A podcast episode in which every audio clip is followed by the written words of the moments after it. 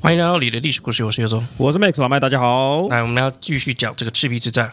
呃，终极啊，哎，中期，今天要讲的主角是刘备。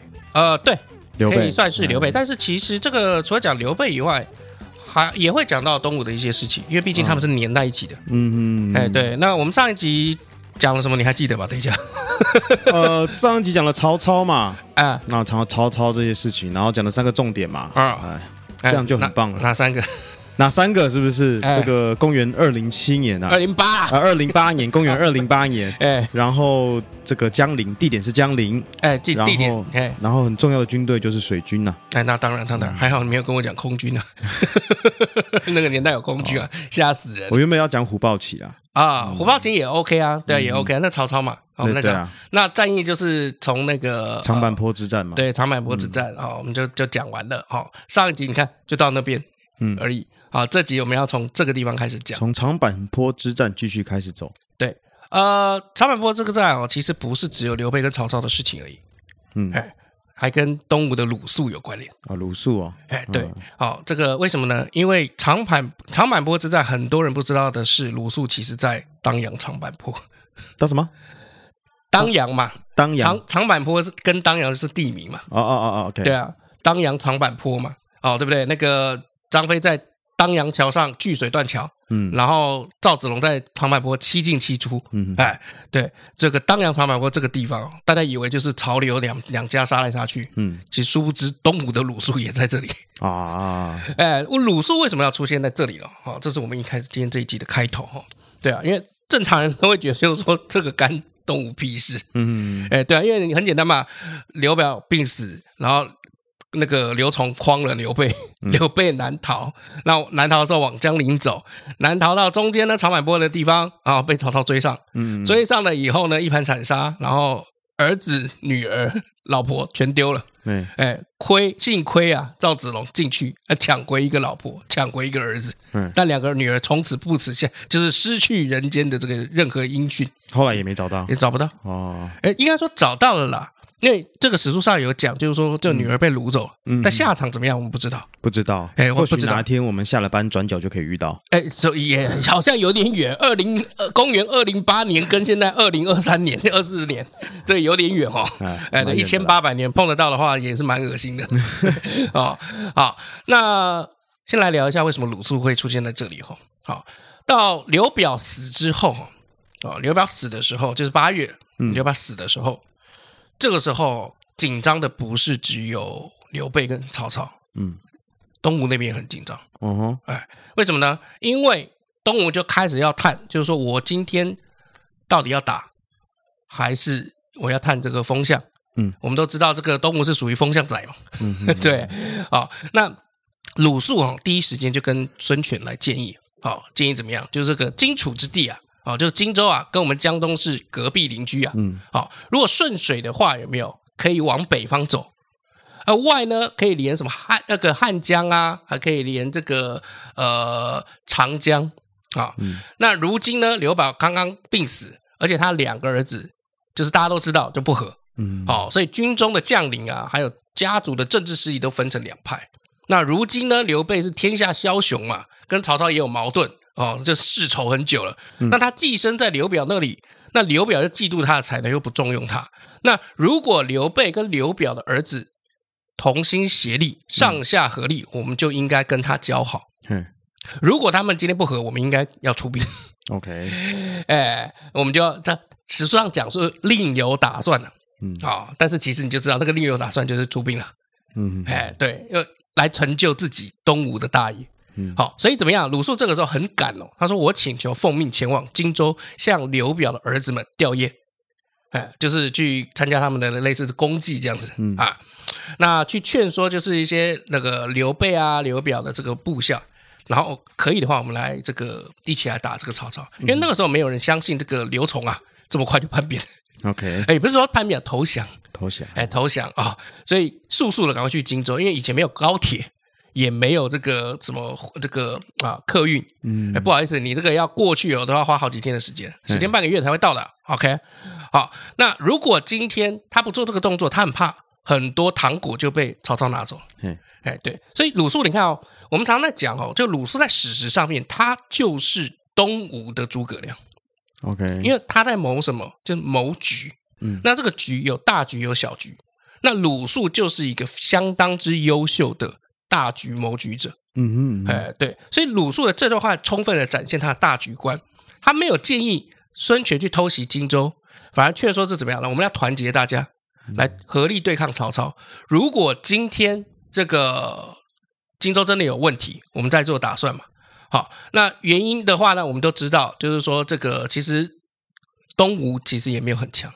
嗯哎，对，所以鲁肃跟这个孙权建议完了以后，就从柴桑，然后沿江而来，然后路上就开始接到很各种情报嘛，比如说他到夏口了以后，得知哎曹操南下了，嗯，好了就继续跑，然后进入南郡了以后呢，又听到刘琮投降，然后刘备正在往南跑，然后鲁肃这个时候做了一件很神的事情，就开始在计算这个刘备的逃跑路线，这也可以计算哦。曹操都能计算了，他为什么不能计算？古代就路呢就那几条嘛，你要带的这个西家带眷又那么多口不人，是走 A 就走 B 嘛？哎，对嘛？哦，对，他就开始计算他的逃亡路线，结果他的决定就是说，他应该会在长坂坡跟当阳那个地方，所以他就往这个地方去走。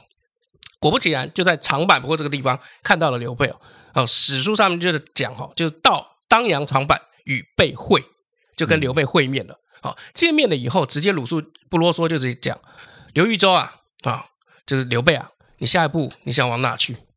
然后刘备这个时候也不想讲实话，嗯他也想探探口风。他说：“我准备去投仓户太守吴惧。嗯吴惧这个人哈、以前是刘表的旧部下，那也在这个荆州好几年，所以跟刘备应该是有交情、有认识。嗯，那吴惧这个人现在在哪里？他仓务，仓务在哪里呢？广州、广东、广西、越南、北越那个地方。嗯， 对，所以你知道吗？如果刘备今天长坂坡打完，真的去越南， 那不好意思，李 end 没有三国。好家在他没去啊。哎，对啊，没有他没有去了哈、这个就所以你知道吗？一场大战哈、一场名垂千史的大战，它必须要很多的巧合嗯聚在一起。那赤壁之战有太多的巧合，所以第一个巧合就刘备在当阳长坂坡的时候有没有有被救下来？嗯，然后刘禅也有救下来，不然也没有三国什么事， 是因为刘备就没有后人了嘛，对不对？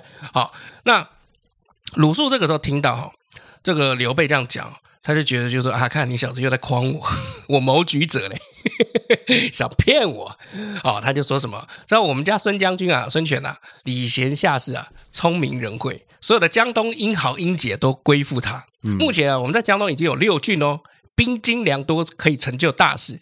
那现在我们就来跟你商讨一下，怎么样？你应该要派人来我们江东来共创大业，来共同共济大义。所以你知道吗？真正在赤壁之战第一手递出橄榄枝邀请结盟的是谁？鲁肃，对，鲁肃是谁？你谁的人？这还要想东吴的人啊，靠北哦。一定要想，我是个白痴嘛。 对啊，难道是曹操的人我是个白痴吗嘛？难道是卧底？对不起，我是个卧底， 对不对？说好是三年，三年以后又三年。我想做个好羊， 我想做好羊啊， 我好痒啊，我好痒啊。对啊，所以大家都觉得就是说是诸葛亮去江东舌战群儒嘛，嗯，好，但是其实历史上哦，真正先试出善意的是鲁肃，鲁肃是东吴的人，所以是东吴先邀请刘备。那鲁肃现在已经表明了孙权的立场啊，那刘备这个时候就可以想有联手的可能，不然他以前他坦白说，他那个际遇之下，他是没有办法去想这个事情的。嗯，为什么呢？因为自己弱。资源不够啦。哎，对啊，然后这个所有的部队跟自己老婆、女儿、儿子全全没了。嗯啊，最后这个赵子龙抱了一个夫人一个儿子回来，啊，对不对？所以很惨的。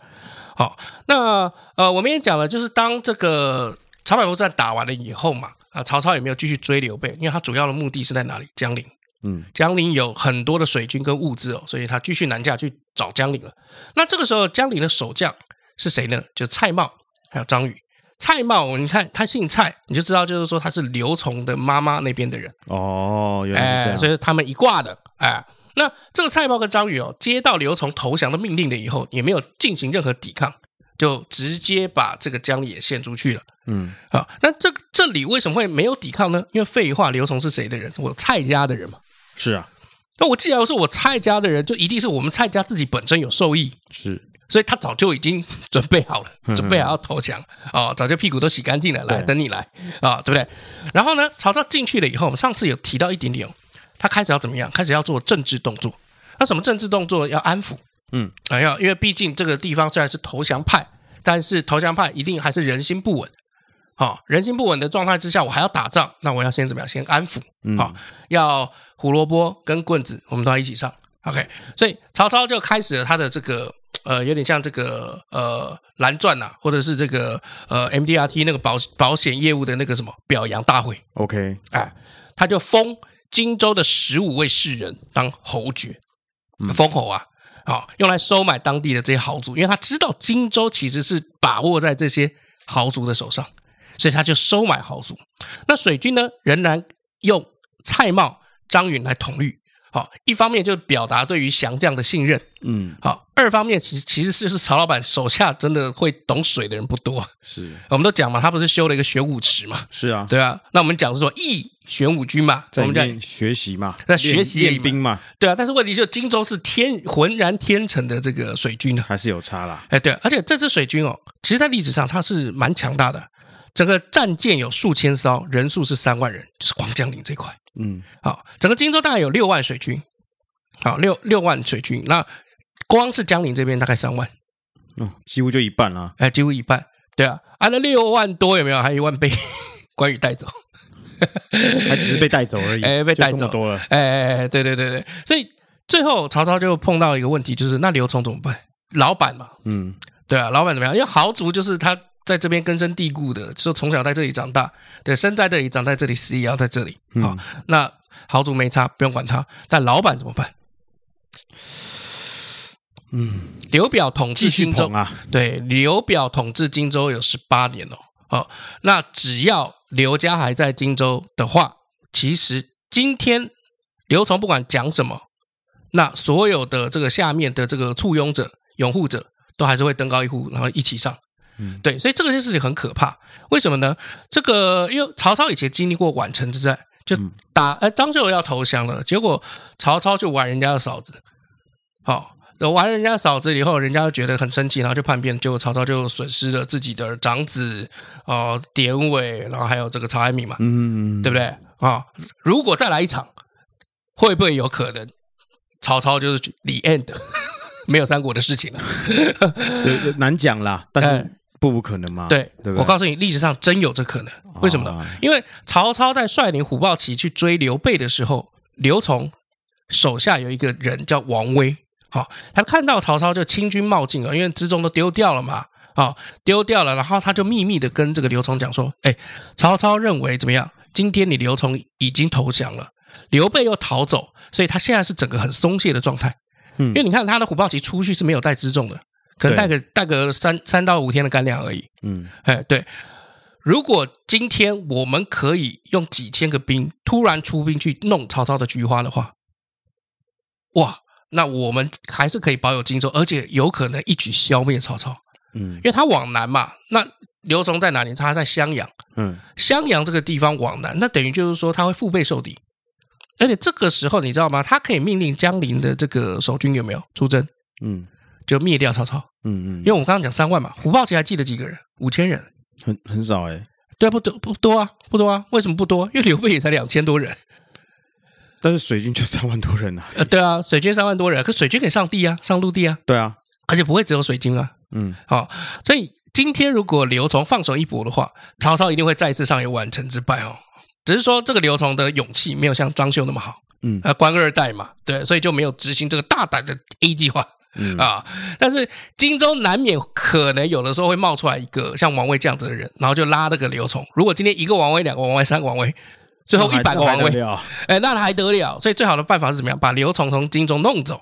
嗯所以曹操就用献帝的名义改刘琮任谏议大夫，建议大夫是什么？呃，没有随便随就是哦就是给给点建议的，哦，OK， 给点建议大夫，嗯哦就是给谏言，呃，给一点建嗯议，呃建议大夫，然后就说把他送到许县去。 OK，哎，对，所以怎么样？这个我已经把刘家的人都调走了，你们就乖乖的当我曹家的人吧。嗯，哎，所以这个时候你看啊，为什么我们一直讲挟天子以令诸侯，奉天子以令不臣，就是这样啊。你手上有一张大牌啊，皇帝啊，皇帝叫你干嘛，是不是得干嘛？是而且你都投降我这个汉丞相了，是，哦，对啊，请注意哈、在这个地方还没有三国的国号出来哈、嗯哦，这虽然我们在历史上都觉得这个是三国时期，但是你知道吗？在呃维基百科其实写的蛮好的，他在这个写这场战役的时候，他写的是谁对谁，汉丞相曹操对汉左将军刘备 对汉怎么怎么孙权，嗯嘿，所以你知道吗？这个其实就是汉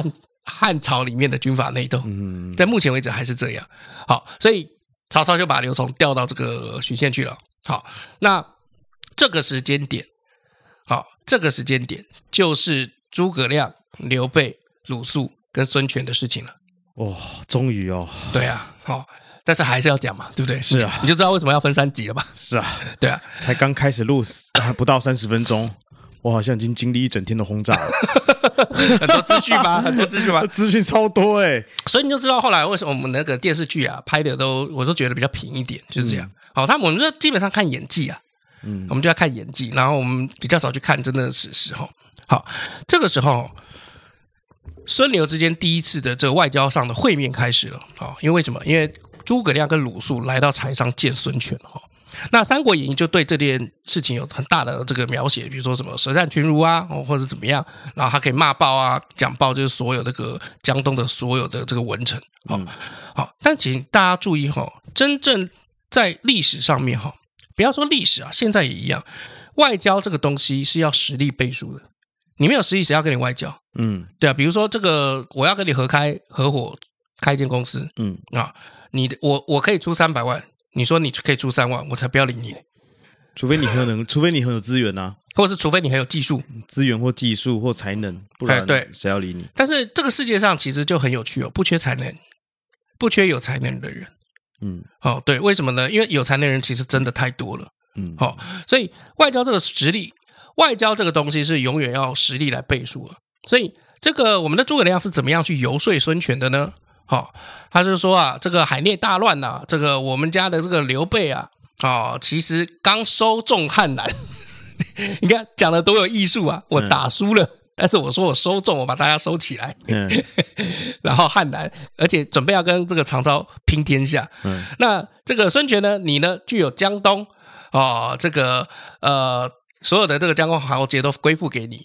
好、那我们两个其实都算是英雄啊。嗯哦，那只是因为我们运气比较不好，所以我们今天可能要从豫州那边啊遁逃到这边。嗯好、那如果我们今天可以用吴越的力量，我们一起结盟哦，然后去跟中国抗衡。啊，史书上真的这样写，中国抗衡。好、怎么样？我们就会赢啊。嗯，哎，对啊，那这个时候孙权就反问了：那你刘备为什么不投降啊？孙权也在试探他。嗯，啊，诸葛亮等的就是这句话， 我就在等你问我这句话啊。为什么？他就说啊，这个以前齐国啊，啊，战国时代就春秋战国时代的这个齐国有个田横呢、嗯，是齐的壮士哦。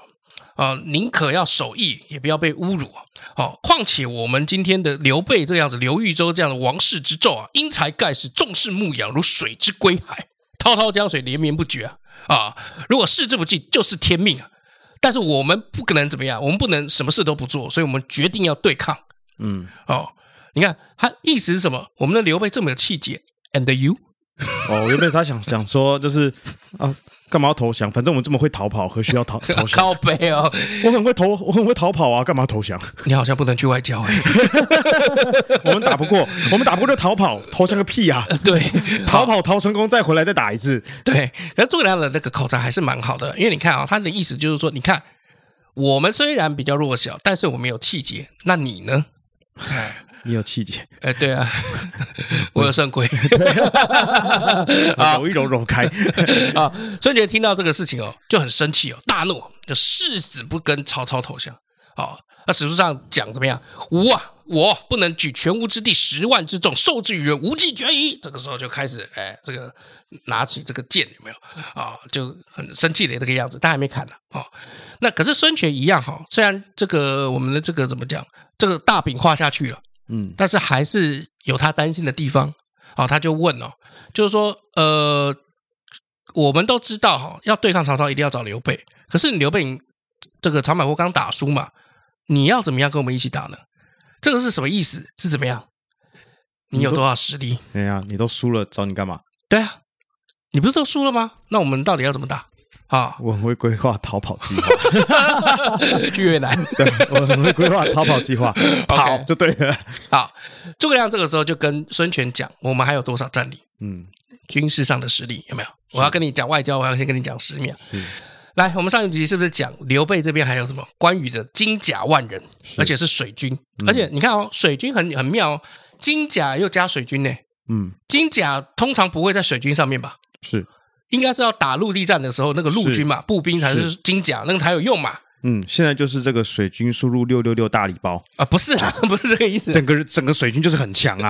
不不不不，哦，给你个概念哦，为什么要有金甲万人？也就是说，他们上船的是水军，下船就是精锐步兵、重步兵，所以是什么两栖战队啊？ 是啊是啊，所以我说他们升级啊，但是你讲那个你六知六道六点大礼包好像六怪六输入六六六大礼包那个等级就提升了。不是有没有你讲六六六大礼包，感觉很容易，就新人进去手厨的时候有送这样，可是你要是 手厨一啊一块美金，我记但得是都不是一块是美不金。是每个人都会手出的？对啦，对啦像，我就很小气，哦对啦，你的灌篮高手到现在还没花到钱嘛？没花到钱。前阵子我把它游戏删掉了，好无聊啊啊，但至少他也赔了你一两年了。呃越越做越烂了。呃，那没有办法，游戏就是这，网络游戏就是这样。好，所以你知道吗？这个金甲万人听起来是很恐怖的事情哦，在当年，因为我们都知道东汉其实出估东汉的末年的人口大概就八百万到一千两百万左右，嗯，人人很少的，金甲万人嘞、那什么概念？你想想看哦，这个有看过那个《三百壮士斯巴达》吗？有，好、那个斯巴达为什么可以干翻波斯军？因为他们全部都是男人。对，盾牌跟刀，哦有盾牌。你会发现，都波斯军没有刀，没有盾牌，他没有盾牌的，没有吗？就是很少啊。就是你看那个开头有没有？开头那个平行这个位移的时候有没有？是那波斯军跟智障一样，跟韭菜一样，然后就什么被什么盾牌顶起来啊，被这样砍啊，哦什么的，对不对？他们是真的没有盾牌吗？还是只是电影设电定影这样子？电影啊电啦影，设定这样吗？电影啊啦。如哦果当时斯巴达三百壮士，啊因为你有发现斯巴达身上也没有装甲的，他只有盾牌跟刀，还有头盔。对啊，为了移动容易啊，对，电影啦， 他们战术嘛。 哎，电影啦，哦对啊，为什么甲很难呐？哦，哦，就是斯巴达，我们我们看了很多一堆假假，但是假真的很难。嗯，对啊，你要想想看哦，就是我们粉丝团哦，其实大家有兴趣可以到我们粉丝团看一下。我们粉丝团其实之前有 PO 那个十大的这个中国名甲嗯，哦，就是比如说什么明光铠啊、棉甲啊这这一类的这个甲，这个甲哈、哦，你只要一穿上去有没有，就像马里奥吃那无敌星星一样，嗯，这个刀挥到你身上的时候，因为有甲保护，所以你是不会马上受伤的。那除非砍到那个接缝的这个地方，是是所以基本上大部分是可以挡掉很多刀枪的。嗯是可是你想想看，就是比如说像我们两个好了，我们两个穿个 T 恤，拿个刀拿个矛出去，然后到对面有没有那个警察不是那个就会怎么样？拿个盾牌、警棍，还有头盔嘛，还有防弹背心嘛。嗯那么两个如果冲过去，是不是被打好玩，是，对啊。好、就算我们两个人今天都李小龙或叶问好了，一个咏春叶问，你说一个要打十个，干，然后结果被警察用警棍围殴， 对不对？因为有盾牌嘛，你怎么打就打在盾牌上面啊。嗯，没有用。哦，金甲万人的概念就在这里，金甲重点不是万人，重点是金甲。嗯，哎，那加金甲加万人，哦，刘备的筹码就在这里。然后再来呢，我们刚刚讲那个刘表长子刘琦嘛，也是刘备的人啊了、嗯，好、他在江夏的这个军队也一万多人，所以呢，诸葛亮就跟这个孙权说，虽然我们败在长坂坡，但是我们长坂坡本来就只有两千多人呐、哦，我们的精兵有一万多人，江夏那边留级有一万多人，结合在一起有没有两万多人呢、嗯，啊，对啊，啊，请问一下，and you？对啊，因为事实上哦，就是呃，我们都讲，好像赤壁之战好像打起来好像百万的那种感觉，嗯，百万在作战的，哦，双边加起来一百多万人，其实没有那么多啦。就两个人在下棋而已 啦。哎，没有啊，其实没有大家想象中的那么庞大，只是说这个战役闹得很凶这样子。，对啊，因为曹操那个时候是怎么样，跟这个我举兵八十万，跟你汇率五嘛，哦，这个八十万，但其实手上其实就是北路军大概是十五，呃，大概是十七八万人，南路军就荆州军大概六六七万人，嗯，好、所以其实加起来大概二十五万人左右。不多哎、这不多啊，其实不多啊，但是我讲就是说我有八十万嘛， 嗯，讲是这样讲嘛，你也知道以前古代打仗就这样。哦对啊，好、反正讲八十万，只是先来二十万，哦，还有二十万在后面，啊对路对对上路上对路上路上这样，都这样都这样路都上这样路的上，对不对？哦，这是跟我们以前那个八八九在跨赌的时候，不是也是这样吗？干你等着妈，我哥认识很多人这样，对，嗯他讲了半天都，妈下节课见这样，对 对对不要给我走，对对对对对对，然后最后是怎么样？没有人来，对，在福利社门口等没人来对的， 对对，为什么是福利社人 口？通常是顶楼吧？没有啊，这福有时候这福利社因为人多嘛，互相撞到啊，哦撞到两个就这样要跨堵起来那哦种感觉，对啊，你哦，对对对对，让你卖照，哦，你卖照，你卖照，我等下叫我干哥来这样。哎，对对对对，大概就是这就样子，人都没有出现，那用那个午休时间快过，人都还没还没还没还没差不出多现这样。哎，对，好，所以那东吴这边有多少人呢？他们号称啊，就国内有十万之众，但其实也就五万人。你反正就知道，就是说，其实我跟你讲，我讲话会打折，是因为历史的关系，因为历史这些人讲话都打折。 最终哈、就是出动出去打仗的东吴的这个军队大概是五万人嗯，啊、哦分呃三万人交给了周瑜那边打去打赤壁之战嗯啊，两、万人由孙权这边来来统领。嗯好、所以大概五万。那你看、哦，今天你是五万，然后还有预备队，嗯，对不对？那这个时候，刘备说：“我这边还有精兵两万人，嗯而且有一万多人是金甲两栖特种部队，嗯，你会不会心动？会嘛？会呀。对啊，而且大家都知道，就是其实曹操差不多就是二十五万五六万人，嗯对啊，不然这么多年大家都彼此在那边秦收，有没有秦收假的？嗯，荆州有多少人？难道东吴会不知道？这倒是。对啊，那曹操有多少人？难道东吴会不知道？对不对？所以我跟你讲，有时候收到那个文件，而吓你而已了。哦，但是其实二十五万对七万还是很恐怖了。” OK， 其实还是蛮恐怖的啦。哦，对啊，你看这个差多少？七十二、七十二十八，快三点多人，一比三点多，很恐怖的。好、但是其实请注意哦，这个时候水军就很重要。水军的话，就变成就是说，如果你在江上打仗的话，这个你就算二十五万人，你船不过还是没招，而且你就只能被困在那个船上。嗯所以它有很多因素哦结合在一起，让赤壁之战变得很精彩。诸葛亮就讲刘备的战力，然后呢，他要分析曹操是强弩之末，为什么？因为他们前面二零一年到二零七年都在打仗，嗯像二零八年，虽然荆州刚投降，可是荆州投降到现在，从八月投降到现在也不过就两个多月，嗯，所以军心不稳。好、强弩之末。来三，曹操是不习水战的，北方之人是第一不适合打水战，第二不不适合南方天气。 OK，对啊，你看这个我们除湿机都是南方在用，北方男谁在跟你用除湿机呃，你到日本也没那么湿啊呃，有啊，在北部有用除湿机啊，啊？在北部有用不啊。，台湾整体叫南方，哦 OK， 靠北哦，对啊。然后那福建的右边嘛，哦，如果你一说以对岸来讲的话，确实我们讲的是这样没错啦，对啊，南方南方，对啊、嗯 OK OK，对，好、所以呃，曹操的这个不习水战，水军用的都是荆州的投降兵，这些人忠诚度我都存疑哦，倒不是说他们会叛变，可是他们可能不会尽心尽力，就觉得啊，干打不赢了干嘛？哎对呀，我就不舒服了那样。或者是我为什么要为你打仗？嗯打仗有要个有个士气嘛，这个士气就是你为什么要打仗？所以你看哦，那个投名状，他口号是什么？抢钱、抢粮、抢娘们儿，嗯，对不对？他是什么士气？就是你为什么要打仗？因为钱对粮娘们儿，对，好，那可是问题就是说，如果你今天老板刚换，你一定是想说，呃，干我老板刚换，我就要出去打仗，我们打，因为供体时间 啊，谁理你啊？对啊，谁理你？对，没错。所以诸葛亮给的结论是什么？将军啊，孙权啊，你呢可以让猛将统兵数万，好，你就跟我们刘豫州、我们刘备同心协力，我们一定可以大破曹操，一定可以。绝对成败之机在今日。哎，然后孙权怎么想？ 孙权当然是说好啊，废话。这个时候孙权哦，就我们就讲嘛，就是上一集也有讲，孙权这个时候去去思考嗯他要怎么做。这个时候鲁肃又跳出来，就说我们投降，我们都没事，那你呢？嗯，对啊，你看刘琮投降了以后，他怎么样？被调走了，他一辈子可能衣食无余，但是就这样啦，嗯，对不对？就这样了。而且还有，如果今天天下都收好了，是不是曹操会看刘刘琮哪一天不顺眼，是不是可以把他杀掉？是啊，是嘛？对不对？找个罪名就给你给你杀掉了，很正常嘛？是对啊啊，而且你的这个后代子孙可以一起杀的。嗯好、像比如说这个呃，唐朝的时候，李世民不是发动玄武门之变，嗯那那个时候就要对抗谁？他的哥哥李建成跟他的弟弟李元吉。但是玄武门之变残忍的地方在于，叛变成功了以后，李世民把李建成跟李元吉的后代全部杀光光。嗯，好残忍，哎，对，但没有办法，就是这样。嗯对啊，就是我在跟你玩命。嗯对，所以你你今天玩输我是你这一系，你这一整代，你全家玩输我就全部去死。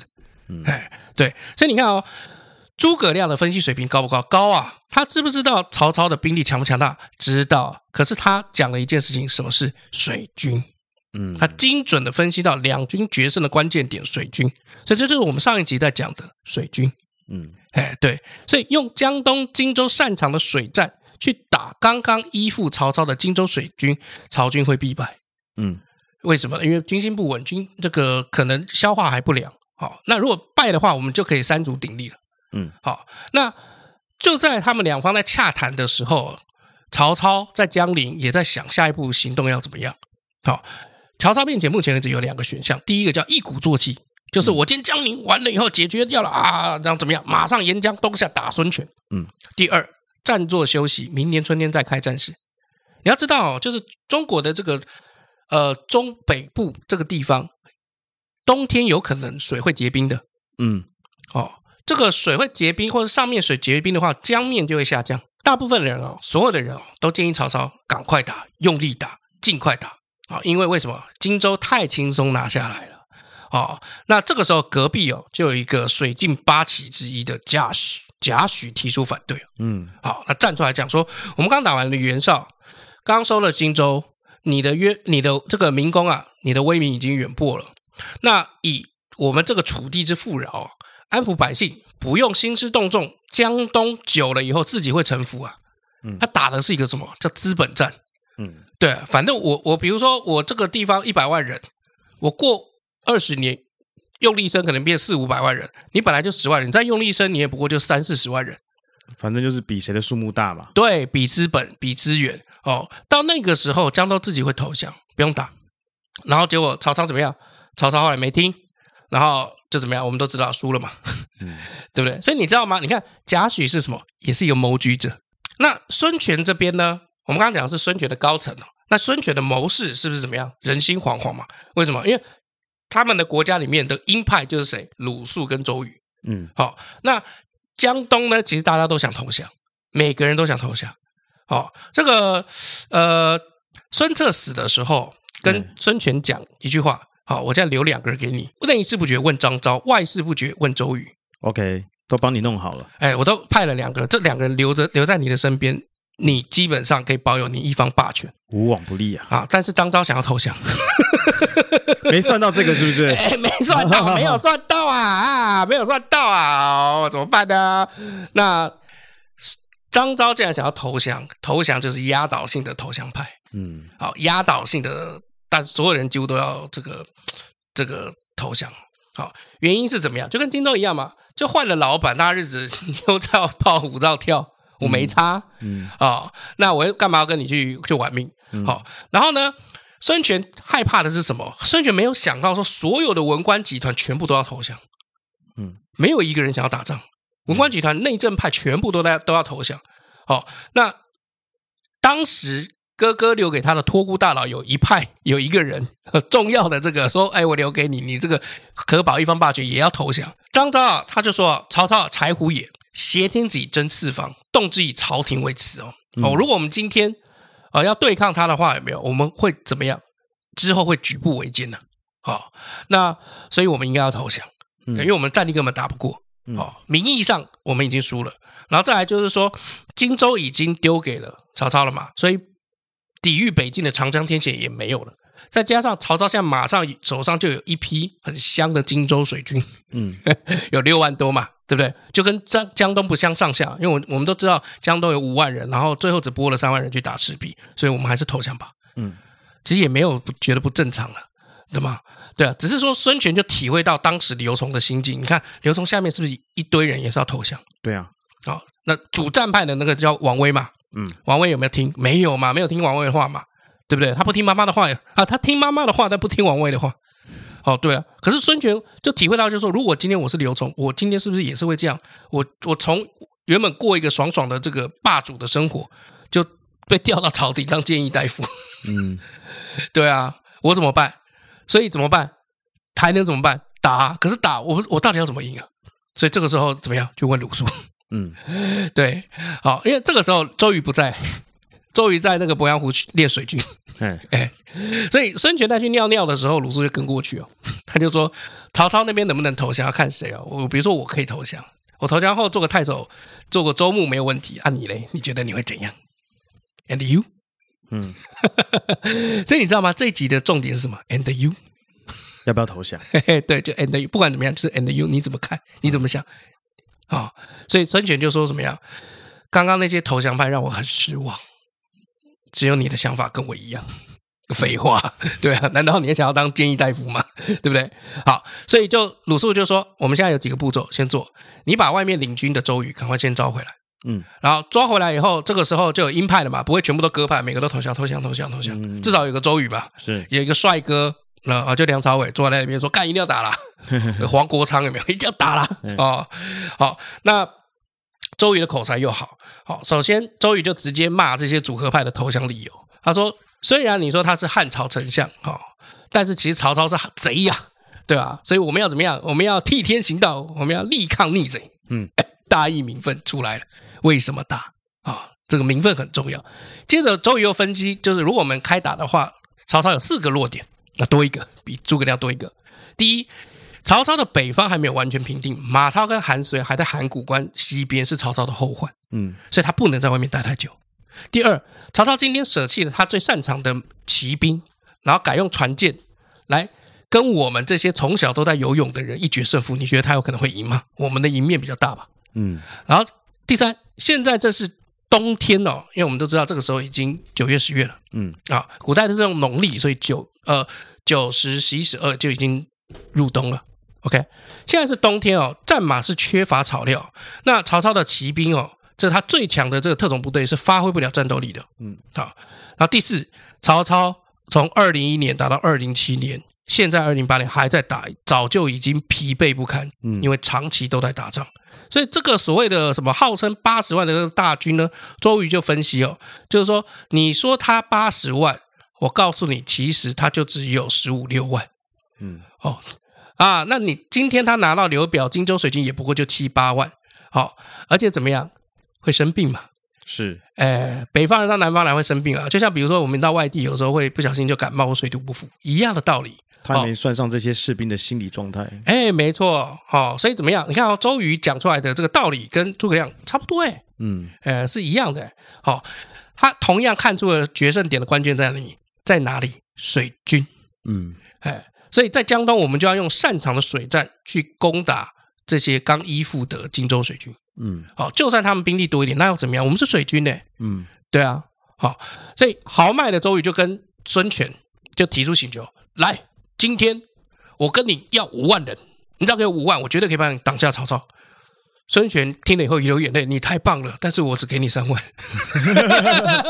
说不定当时周瑜就想说底底价就是三万，我开五万给 你砍，哎也有可能，对不对？对，这也有一可定会能。抓个 buffer 嘛，好，那为什么是三？他只给三万呢？因为他就只有三万啊了。哎，没有没有，他其实其实有有个七八万，应该是有的。哼哼他说号称有十万的，那嗯 OK 但是其实打个折啦，七八可万。能要留着，就是第一以防万一啦，被哎被投降叛变，万一你全部带着人去叛变，呃，全部带着人去投降，那我不就死定了吗？你太棒了，嗯就是很简单。剩下的人，第一，我孙权身上要带一点人吧，对吧？是，呃，所以我孙权那个时候带了一两万，嗯那剩下的那两三万呢，要看住张昭这些人啊，是是 你懂吗？好、然后孙权那个、周瑜哦，还说怎么，就是说我今天这个领兵过去哦，我就一帮你生擒曹操，嗯，我不但帮你打赢他，我还帮你活捉他， 万一你全部变成曹操怎么办？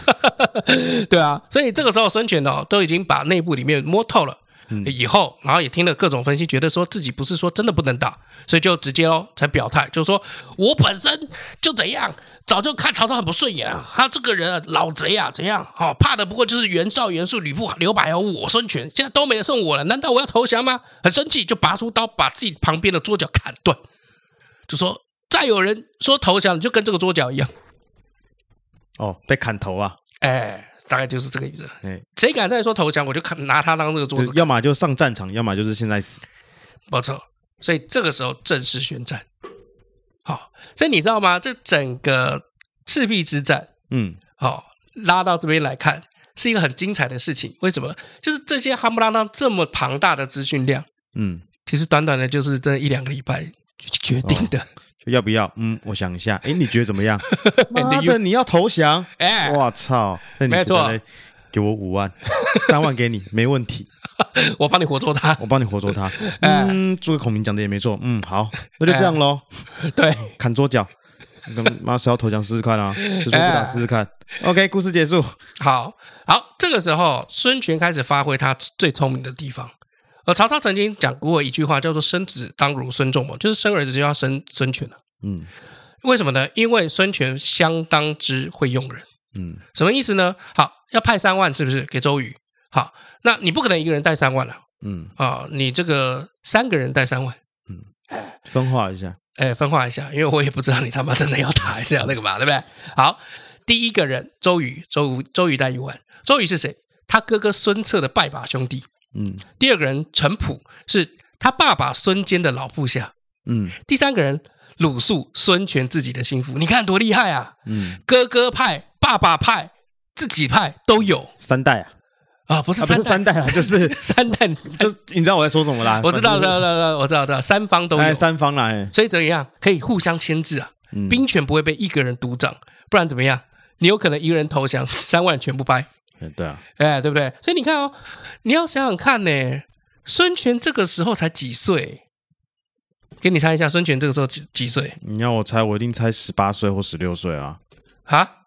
十八岁或十六岁啊，十六。岁好像有点夸张，反正听故事听这么久了，好像多扯的事情都听过嘛。呃，呃，孙权这个时候二十七岁，哦，那也还好啊。对，很年轻的，二十七岁当当那个王，哎，总统啊二十七岁，你会怎么看？不是啊，你要想那时候的人都几岁死，啊，也是，对，哎所以也二十七是。岁也还好啊。，好，诸葛亮那个时候二十七，周瑜三十四，鲁肃三十七，曹操五十四岁，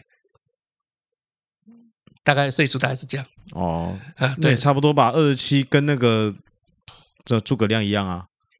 呃，不是不是，你刚刚讲诸葛亮二七不是吗？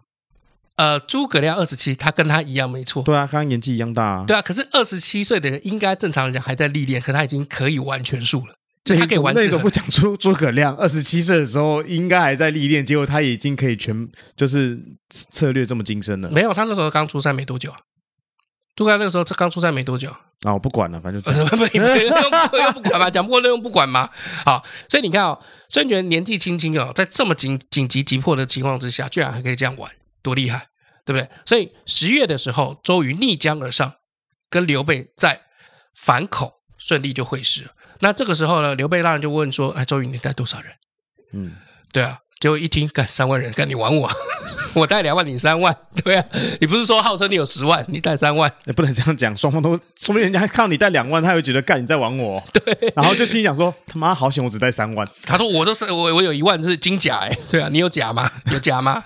呃，你有甲吗？有没有？好，那周瑜就自信的回答就是说，这样就够了啦，三万就够了啦，对啊，不用太多了啦。好，为什么？因为你不要忘了，刘备也是北方人， 他也没打过几场水战是哦。这刘备里面唯一一个有完整水军经验就只有关羽嗯，哦， 所以呃，反观周瑜。为什么会这么有自信呢？因为周瑜本来在江都就长期跟荆州这边打仗，嗯而且在此之前本来就赢了三场，还把黄祖干掉了。嗯，哎，对，所以江东正式出兵了以后呢，曹操也动了。好，那这就是我们终极嗯，要讲的这个内容，其他我们就留到下集再来分享，哇，too much information 啊，是不是？是不是？你看我今天开头连废话都没讲，就知道了吧？没有啊，下集也不会有废话了，因为是上中下你还要废话什么东西？也也对，也 对。大家只是想说干，赶快开始，不要再废话，好不好？哎，是是是是是是，听五分钟都在讲废话，就只想想关掉了。是是是是是，好，那在下集之前呢，我们先讲个预告哈，就是其实哈，这场战争哈，赤壁之战哈，不是只有打那个决定性的那一场而已。赤壁之战其实有两场，哦，有两场哦，对，第一场叫做赤壁的遭遇战，就是北方北路军下来的时候，嗯然后跟周瑜这边干了一架，结果几千艘的竹筏，因为 北方的那个船舰还记不记得，在襄樊的时候就已经 被关羽干走了，嘿，哎，对，呃，所以只能连夜赶追这个竹筏，哎，啊，那竹筏这个到南边了以后呢，就被周瑜发现，一把火烧掉， 这叫赤壁遭遇战 OK，啊，这是第一场战役。第二场战役是在乌林，乌林，对，那个时候呃，为什么要叫赤壁之战？很有趣哦。其实你那个不管是赤壁遭遇战呢，还是乌林之战，都不在赤壁啊， OK 在赤壁的北边。好 OK 可是为什么叫赤壁之战？是因为周瑜提早一步到赤壁那边进驻休整、屯兵， OK， 所以以叫赤壁之战。因为哦后来那一场大火其实是烧在乌林这个地方，也就是赤壁的北边。 OK，对那你既然有两场，你不会到时候下集分上下来讲吧？下之一，下之二，啊、也也倒没有，因不为会这吧嗯个这个这个遭遇战就是很快就结束了，哦，没什么好讲。没什么好打，因为也没有损失很多，就是船没了，嗯就竹筏没了，也不能讲船，竹筏， OK，哎，就砍竹子然后做成竹筏，竹筏没了几千艘、几百艘没了，烧一烧就没了。哎，烧一烧就没了，遭遇战嗯嘛。可是这个士气是会有影响的， 毕竟你你不不然你游泳， 你游泳打仗，所以我是不是应该找时间看一下《赤壁之战》这部电影啊？其实你可以看哦，对啊真，的哦、他演多久？他演啊蛮久的，因为他上集好像也有下集，真假的？我记得是有我上集上下两集，那我实在没时间嘞。哪有你看那些乐色片都可以看那么久了？ 怎么怎么乐色片？我靠！推超多乐色片的啊！那我那我推乐色片，不是你很多哦，不，你推的片不是乐色片，都公式片。比如说你推马东石，我就说哦，那不用讲剧情，我就知道马东石，然后就碰到一个什么问题，然后出去，然后出去让人家揍人，一边揍人还西巴，然后全剧终。就像他哪一部不是这样 啊？西巴，噗西巴，我啪西巴啊啊！就这样，就跟成龙一样，成龙也就是我要看他的公式片了。哈呜哈哈哈哈哈！ 然后，然后叶问，我要打十个，对，突突突突突突突突，啪啪啪啪啪啪。我也是有推过一些深度的片子啊。哦，对啊，我知道《苍鹭与少年这个哪有深度？》有啊，有深度啊， 啊这有深度有深度啊，干没什有，我我么？是说其他的啊。你看，比如说这个《阿甘正传》，阿甘真的蛮有深度的哦，他，哎呦，对不起，我被外面几个女子吵架的声音谁叫影你耳机不戴好，响？我这个耳机戴会痛。还有啊，这个又在那边砍拖了他不笨，他是我爸爸呀，啊？这个有深度吧？有深度啊，然后还有一些片名我想不起来了，看吧。我但是我真的介绍过，我跟你讲，你会介绍十部《侏罗纪公园》等级的，才介绍一部《阿甘正传》，不能这样讲啊。而不是介绍十部《阿甘正传》等级的介绍一部《侏罗纪公 园》。介绍十部啊，这种《阿甘正传》等级的，这个有什么好介绍的？对不对？大 你根本就忘大家掉，不是大家的生活已经够压抑了，是当然是要看一些就是可以刺激观感或是放松观感的是，的的的电影或是影集啦。嗯。我个人是这么认为。好，我们你觉休得息一嘞。下，休息一下，休息一下。觉得嘞 And you，哦， 先休息一 下哈阿。Q，从二零二零年开始，你的历史故事就上线陪伴大家。目前为止也已经三年多啦。到了今年二零二四的新年，那一样我们也跟大家拜个年，拜个早年，祝大家新春快乐，龙年行大运，然后一切心想事成，万事如意。希望你的历史故事可以一直陪伴在大家身边。新年快乐，恭喜发财，阖家平安。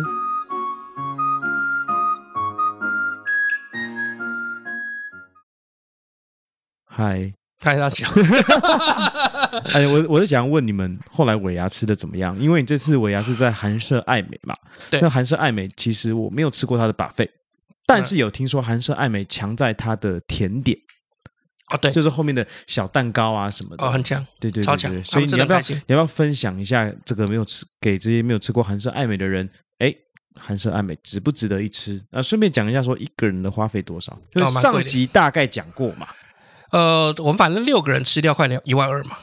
哦，六个人吃掉快一万二，所以一个人大概我再算，可能是在一九八零左右啊，嗯哼，就是你加服务费，反正六个人吃掉大概快一万二。嗯然后但我红包就发个小红包了，哦，一年之然后去算这个小龙小红包，然后呃，我是应该是我有史以来吃过最冷静的尾牙，最冷静的尾牙，因为已经吃过了，现在确定是很冷静的尾牙，是不是？不是啊，就是我们办公室其实就是你每次进来，你应该有个感觉，就是说他们也不吵，呃，然后都很安静，都很大冷家静，是蛮安静的，对都很安静，就是跟这个很嗨啊那种东西。可是因为我们以前剧组都很嗨，你以前我记得你以前有来吃过一次吧没有，我没有完全没吃过， ？OK，春姐有来吃过吗我？？我我我完全没有去吃过贵司的春酒或尾牙，春酒会尾牙从来没吃过，你知道嗯原因是为什么吗？你不是正职啊？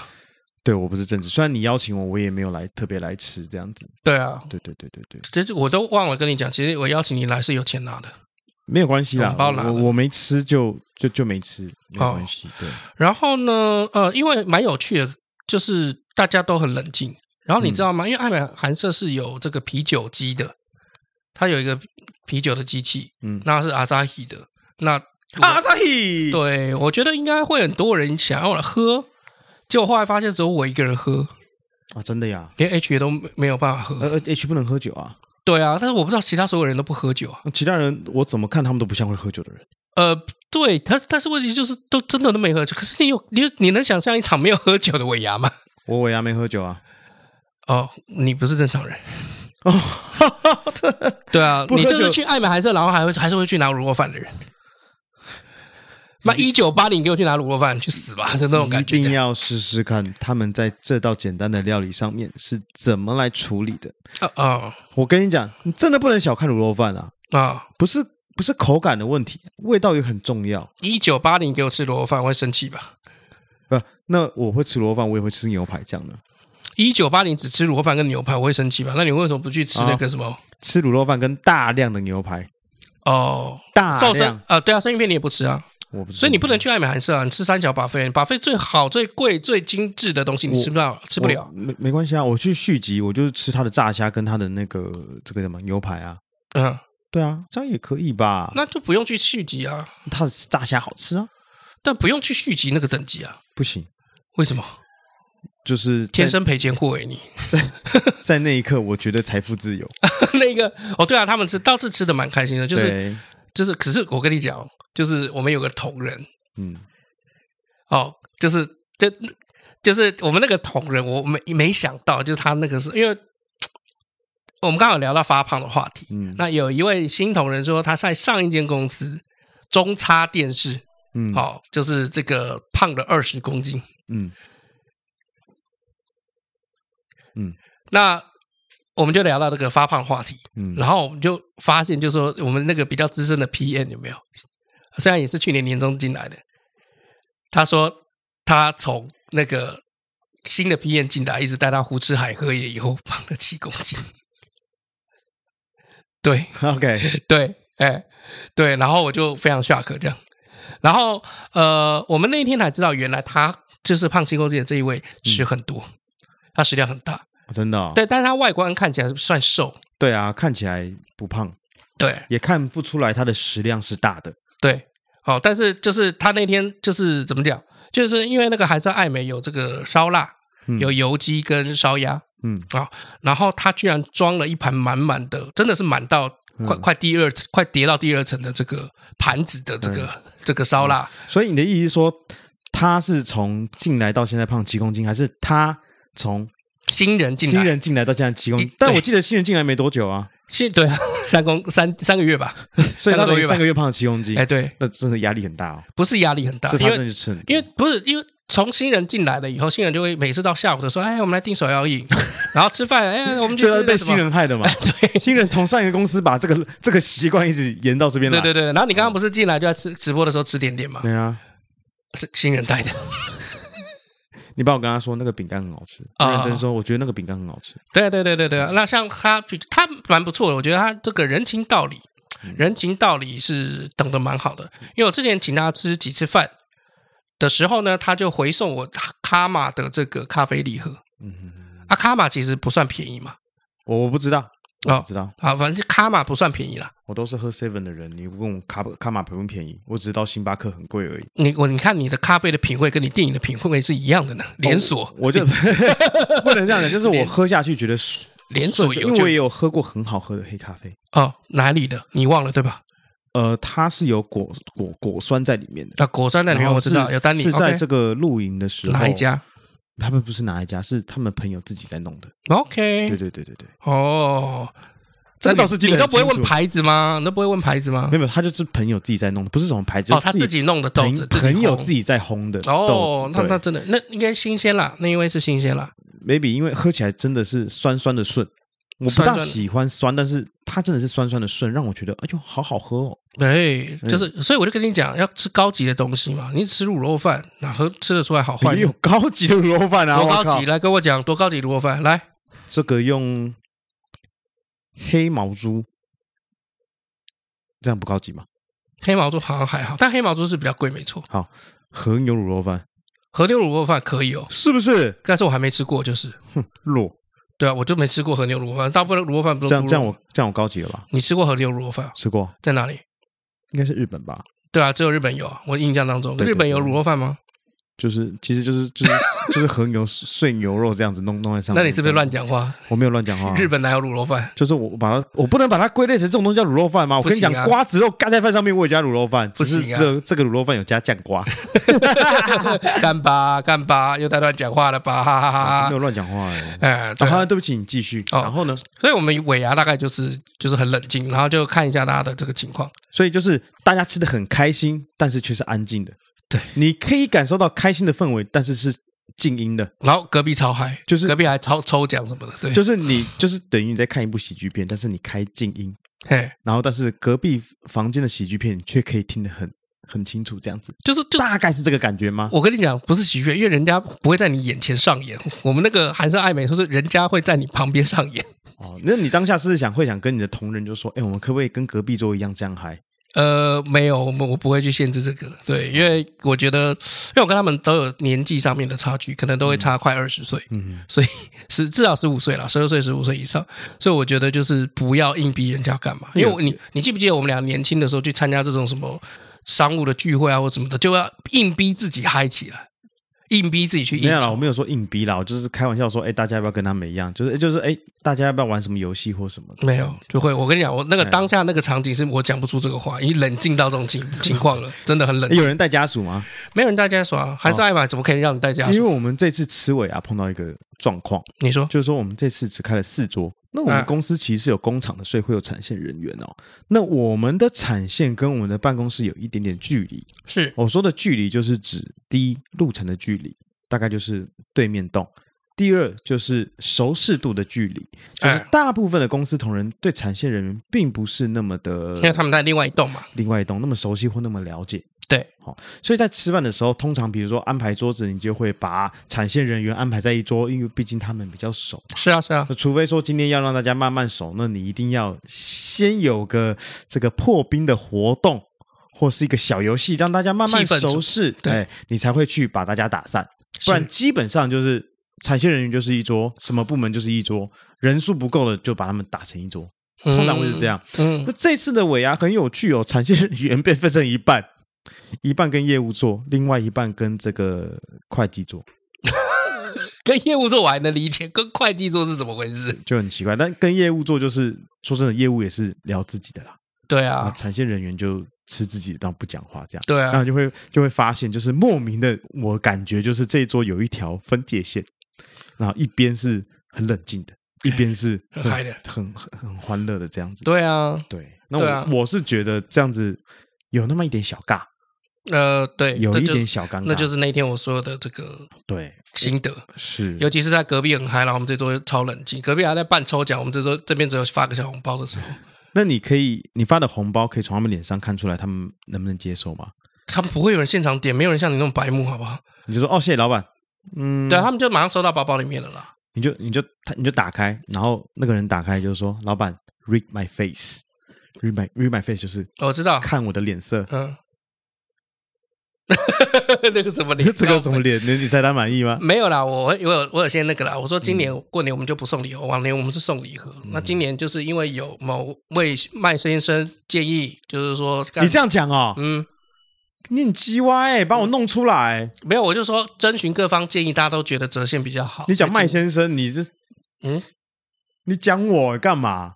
没有，他们很欣赏你，你如果真的要我讲的话，我会建议你礼盒连呃礼盒跟红包都要给耶。没有，你那时候跟我讲就是说不要礼盒，看我要礼盒，谁要礼盒啊？对啊，因为哦你以往礼盒都是人家送下来，不要的给人家。不用不要了，有时候也很好，也有鲍鱼礼盒啊，只是我自你己不要讲那么多，就是厂商送给你，你转送给他们的礼盒。干过年你逢年过节礼盒不就是这样吗？奇怪。 你不是从自己口袋里面去买礼盒分给大家的？我也可以，我也有买过礼盒，中秋我就这样买的啊、我现在是跟你讲过中秋是中秋奖金跟礼盒我也有送，只是说礼盒我就是买一个便宜的三百块的的的饼，就这样。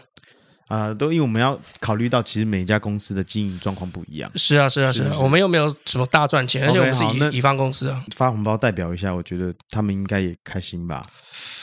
不会不开心啦，对啊我，觉得不会不开心。 你可是下下次不要把我名字拱出来，你下次就是说可是年终年终这件事情就是要取舍，因为我们公司的制度就是要在去年一整年有没有，至少要满三个月嗯，才有比例型的年终。但是我我觉得你还是可以，我觉得你可以依比例型，也可以意思意思都可以。对因为有些人会按按照比例型之后再往上加给对方。嘿，对，年终不是说一定要按照比例啊，就是看你啦，因为每个公司的营运状况像刚刚说的不一样，嗯，呃，不能要求你这个打肿脸充胖子，对不对？不是，应该是说我我还特别去查劳基法这件事情，它是这样规定哦，就是说如果你今天跟这个合公司签的约是有保障十三个月的或是十四个月的这个薪水，嗯那那个就是法定你一定要发的。嗯，因为这个等于就是用年年终的名义去发给你嘛，而且年终年终是列入所得的，还要报税的。嗯，好，那如果另外一个是属于恩惠型年终，那就没有差，不发也没差，嗯就看公司当年的盈余。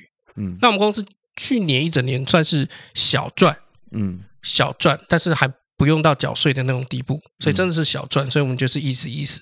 嗯哼对，因为前年有没有？前年是因为因为疫情啊，什么各方面，结果我啊那个会计把我们这边做亏损，就害害得我去年一整年都很惨，嗯，因为没有一间银行要贷款给一家 会亏损的公司。 是是是，对啊，所以所以其实其实去年一整年都不是很好过。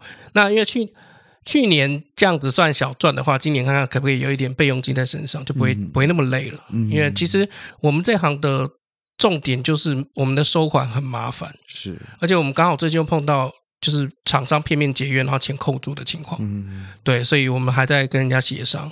是那因为这个这个你不要看哦，有的时候十几二十万就就很吓人了， 嗯对啊，因为这二十几万就是等于我们一个月的人事开销了嘛，嗯对啊，所以其实我自己有的时候也觉得蛮痛苦的，嗯对啊，因为你创业就是没有办法怎么样，就是没有办法去预计你下一个月或明天会发生什么事，嗯哎，呀，就这样讲。就像这样。好了，这么难过的事情讲那么多干嘛？你讲一下你新年计划吧，就是我新你年过年的计划。我过年啊，我过年跟往常一样啊，哎，就是除夕那一天中午先跟我妈妈吃饭啊，晚嗯上跟我爸爸吃饭，嗯然后初一的话中午再跟我妈自己吃饭，然后我就会跟我太太下去这个四重溪，哦，哦，去塞车哦去去，没没，我们坐车，我们坐车下去，坐什么车坐高铁，然后转客运， ？OK？然后我岳母会再再来接我这样子，哎，会来接我们这样子，所以跟去年一样嘛。听起来没有，去年是去南投啊，没有我的意思说去就是一样嘛，反正顺序就是你这边先完毕，啊、对，其实大部分都是大家大部分过年都是这样啦，嗯，然后就是快要过年前一天，然后回来这样子，嘿，大部分都是这样，嗯，不会有太大的差别啦。嗯，所以其实因为老麦之前跟我讲，就是说他过年没有办法录音，其实真的真正的原因就是这样了，因为都卡给家人了嘛。对啊，你有没有？所以才说嘛，其 实你不是很喜欢放春节， 春节就是这样子。没办法、啊，因为怎么说，两方啦，两方都要顾到啦，两方都要顾虑到。这就是结婚的难处嘛。而且你们现在没有小孩嘛，万一有小孩就更麻烦。不会啊，有了小孩不更简单？哎我，怎么说？我哪儿都不去，可以这样吗？我不知道啊。 等等有了，我试试看能不能这样，我再跟你说。我就哦今说年啊，今年要带孩子啊，我们就不下去了，太麻烦啦。哎，你来我们家吃。我今年过年也不会，就除夕啦，除夕不没会有，我去。想法是我其实我在想说，啊，假设真的有了孩子，对不对？哎那我除夕夜是不是可以在自己家里吃，哦，就不要回回家吃？但因以为因为我们小时候奶奶还在的时候，嗯，除夕夜就是要，因为奶奶那时候住楼上，要呃全家团圆嘛。全家团圆就是什么什么伯伯们啊，我们家全部就是都到楼上去，大家一起吃年夜饭。是，对，以以前是这样子，但是一样嘛，奶奶走了以后，就这些事情就消灭了嘛。就消灭了嘛。那我那我是觉得说，假设哪一天我真的有自己小孩，当然我我妈可能还在，那年夜饭我是不是可以就不要回去吃，在自己家里吃就好？嗯因为我变成中午要跟中午要跟奶奶吃，晚上要跟爷爷吃，嗯，你你懂我意思吗？我懂我我要带着太太跟孩子，虽然没有很远啦，就是就是就是新店而已，嗯但是两边都要吃，这样子是不是有点麻烦？你看你，所以我说嘛，他们离婚干嘛呢？是不是很麻烦嘛？对不对？嗯两个不能一起来我家吃嘛？我跟你讲，你这个还好，我这边是都离婚再婚的， 我妈是再婚的、啊，所以我们对我啊后来讨论一下，就是呃，因为我妈再婚的的老公，他们那边也有有活动有行程，那我们也觉得就是说除夕夜这样很麻烦，所以我就决定就是这今年就是自己吃掉。我知道，对啊，今年就是吃掉，反正这个现在现在这个就很简单，现在就是自己年菜买一买，有没有？再炒一个菜就搞定，嗯，对不对？不会太麻烦，是吧？所以对你啊今年过年，我今年过年会写书，这个是确定的事情，因为我写到一半。那这边也跟大家那预啊你告从前言开始写，写到一半嘞，啊，你从前言开始，那个时候写，三分之一， 没有没有前年是不是？前年是写完大纲目目录，你很扯啊，出版社可以等你等这么久哦，呃，可以，啊，不然怎么办？ 而且我你知道吗？嗯超最好笑的一件事情是什么？就我一边很慢缓慢的进度在动，对不对？对，一边又多签了两本书页。啊，你的书的内容大概会讲些什么？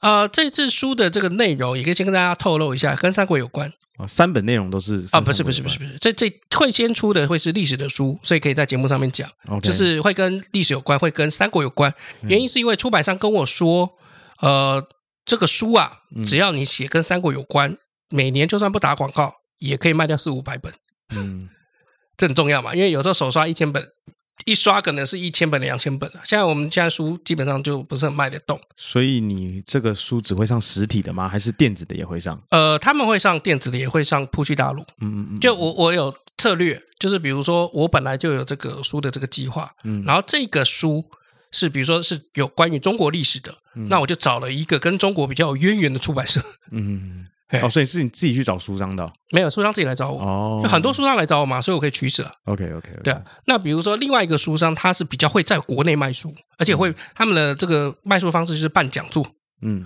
然后跟学校合作，跟机关合作。那我在那边我就会写自媒体的书，嗯，那新的这个这个新的这个出版社哦，就是两个月前打电话给我说要跟我要帮我出书的，嗯我们还没定，但是理论上来讲也会跟历史有关，嗯，但是这个历史会多偏向文化一点点，嗯就不会锁在三国，哦那会由他来帮我来量身打造，所以我也蛮期待的，因为这个总编辑就新的这个出版社第三个出版社的总编辑是一个很老牌，以前做那个什么《女人我最大》，嗯，从杂志做到节目都是他处理的。哦，很厉害啊就。是很很老牌、很厉害的这种，所以他手上畅销书什么的都很多。那我们就先预祝你可以写完早点把书给弄好，对，好不好？对哦，这个因为一本书基本上最低消费是六万字啊，嗯但是为什么会写的这么慢？是因为我发现我光写完四个 chapter 嗯，就两万多字， 然后总共有二十个 chapter，所以哦很慢。你自己的大纲有二十个 chapter，对，所以我在想，就是说到底要二十个 chapter 还是我删一删算了？不是你就你就别不要全部二十 chapter 全部塞在一本书里面嘛，你就二十个 chapter 你可以分，比如说四集或五集啊。那这样子不是可以多卖好几本吗？你就可以变成是说，好前面的 chapter，然后先去做做销售。嗯那如果真的反应不错了，你后面再出的 chapter，那你就可以就是继续照这样方式。那如果前面的有需要做调整，因为一定会有一些那个看书的这个回馈嘛，对那你再看回馈要怎么调整，那你后面 chapter 是不是就可以去做这样子的调整？所以你就我原本想这样子做这，样不是也行吗？直到他们给我提出了一个新的要求，我就发嗯现我没有办法这么做。他说他说：“我们我们要连有声书一起做。” 那也没关系，也是可以啊，为什么不行？就是他们就讲说我要连有声书一直收，他那他意思是说就是等于说这个目录已经送进去，已经定了，哦，那就出版社那边已经定了那那。就那就没办法了。对啊，就是说，就是等于就是说，你们产品都已经开模了，然后你说要说要做变动或做成，比如说第一个版本、第二个版本不行了嘛，因为已经开模了，嗯，大概是这样这样子。好，好，那我们来念留言吧，没有留言，谢谢。怎么可能会没留 言？我们又没有上新的故事，怎么有留言？哦，看，没错哎，真的哎，对，我直接介绍一部电影好不好？哎，呃，我想介绍一部电影是我没 看过的。我今天要破原则这么标这么标新立异了吗？对我我还没有看过。我你除了但是看过的跟但是觉得难看的说好看的硬推的，你现在要推一个对你没看过的，对，但是你听我讲，为什么我这次要介绍一部是我没有看过的？好，你说，好，这部电影叫做《非常母亲》。嗯，哦，是一部韩国片，它是一部电影。嗯那它是一部二零零九年上映的韩国电影，然后代我好表像看过哎、然后代表韩国角逐二零一零年奥斯卡最佳外语片。嗯那故事大概简单的讲，就是说，呃，就是有一个村子里面哦发生了杀人的案件，是哦，就有人死掉，那大对家就开始在怀疑是不是那个智障的儿子，就是有一个智障的智对障对的对男对子对，，我看过，我就是看过说对，好看有，可能他是就是他是凶手。可是现在重点来啦，就是这个智障的他男没有办男法子为自己辩护嘛他，没有办法自己，而且他明明他就没他都不出门啊，他在对他在家里面他，没有行为能力啊对，他没有什么行为那能这力啊样就来了，他都在家里，但是他没有不在场证明，啊。所以他的妈妈要想办法帮这个这个智障的儿子的罪行去寻找真相。因为这个中间的是关键点就在于，就是说警方有诱导性或是逼供性的方式逼他儿子认罪。所以呃，这部我没看过，但是我非常非常非常的想看，啊所以我想要推这部电影叫《非常母亲》。那那部好看，刚好你看过，那你可以跟大家。大概讲解一下这部电影大概是什么样的状况吗？还是就是我刚刚讲是这样？呃，我我觉得是这样了。韩国的东西通常他不会只有平铺直述的讲个事情，他一定要讲一下警方的腐败、 社会的这个歧视。 嗯对啊，因为我觉得韩国最厉害的就是说他们在拍社会议题的时候很强，嗯就比如说以前《熔炉》嗯，拍那个这个这个这么赤裸裸的这个校园的性侵案，对不对？嗯拍的非常好，而且那个好是到就是我们心中都很沉重，是代表说它真的极度真实。对然后他们因为韩国从自古以来都有很严重的上下位阶层，没错所以就是说他们的霸凌跟歧视是存在的，因为阶层才会造成这些霸凌跟歧视嘛。嗯对啊，如果今天大家都是比较比较属于平等状况之下，哪来的歧视？嗯是自古以来本来就是有所谓的阶层，嗯啊，贱籍、奴籍，所以才会有所谓的这件事情嘛。嗯像比如说韩国的这个药女，就是女医生啊，哦，这女官药女啊，以前是除了要帮你治病以外，还要帮你陪睡，哦，你懂我意思吗？那药这这个药女这好个职业 SOD 哦，对啊，这个药女的职业有没有？她明明在做一件救人的事情，这反而变成是就是很低下的阶层。对呀、对啊，你懂吗？就是所以韩国的东西好看是好看在它的社会议题的呈现，嗯，然后他们永远他们的影视产业绝对会强大肆批评这件事情。就你可以发现一件事情，就是他们要做就会去把它做做得好，不会半吊子。对，因为以前我跟韩国人，我当以前当业务的时候，在跟韩国人做生意啊，嗯，他跟我们要买东西，他是他是怎么样，你知道嗯吗？他是、我不跟你废话，对我直接拿出我诚意，我现在就先跟你买一批，然后我要去试在我的产品上面。 ，OK，他他是像像很多人会去跟你周旋、跟你杀价、跟你怎么样的，是啊，是啊，是啊，他他不废话，中他就是国客户会这样吗？他对他就是我就先跟你买嗯，买一个数量，你可以你你你你 max 可以接受的数量，我买是回来以后我们去试，我会去送样或什么的去试，没有问题，然后他们就、就是继继续这个案子继续进行。嗯，当时我卖的那个东西啊，最后他们还成功的去投 LG 的标案。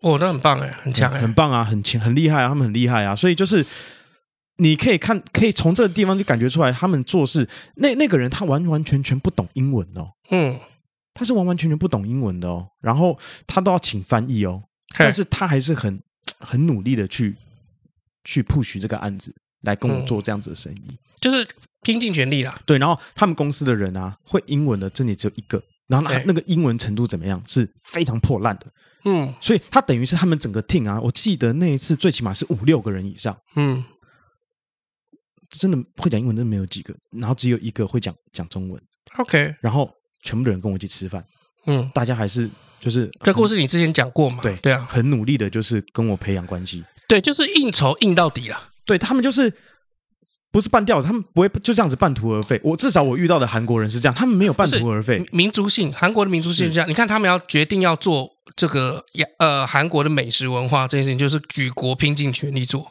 然后影视产业也是举国拼尽全力做，娱乐产业举国拼尽全力做。就即便我们都知道这后面的代价或是什么的，有一些丑闻什么的，哦，比如说可能会有男女明星去陪酒陪睡，嗯，对，但是他们就是举国之力去去扶植这个事你情。会看到就是他做了一个很证明一件事情，就是说我不做，我永远不知道结果，所以我我刚拼着做我就先拼着做，没之后错之后再说。好，所以我就觉得，嗯，从影视产业上面也看到是这样子，很是的多成功的，我们就讲没有得，我们不要讲得奖的，我们讲没有得奖的。其实你看，不管在特效上面，然后嗯演员的表现上面，美术的方上面，还有故事呈现上面，大部分都是很都是很棒的，嗯，这这有目共睹嘛。对，因为他们会善于去分析数据，嗯然后去做出适合市市场会看的东西。是对，韩国女团就是他们这个代表作嘛，就是很多工厂流水线一样的方式在做这些女团。对啊，看哪这些个重。女团那女团男团很厉害，感觉好像嘖这个中间没有什么呃没有什么间断。就是对啊好，今天好，比比如说今天来了一个团很红，对不对？突是啊然间，哎，他怎么好像不红了？可是突然间又有另外一个很红，是啊，就是无缝接轨的感觉，就是不对断不断的有不同的女团在红，中间都没有停过。但他们的困境就在于，就是说，因为太工厂流水线化了，嗯所以反而就是那种特立独行的，比如说像什么周杰伦、蔡依林这种比较少，比较少就是比较少。嗯才比例才子啊，就是才真的是那种等于就是整个，比如说华人界娱乐圈的这种标签代表性比较少，他就们真的比较少。所以可以讲他们就是就是你有一好次没两啊一好，次一次给很多，然后看哪个会中。对，然然后后可是它可以就 K-pop 可变成全世界的东西，可是 K-pop 可能很多东西长一样。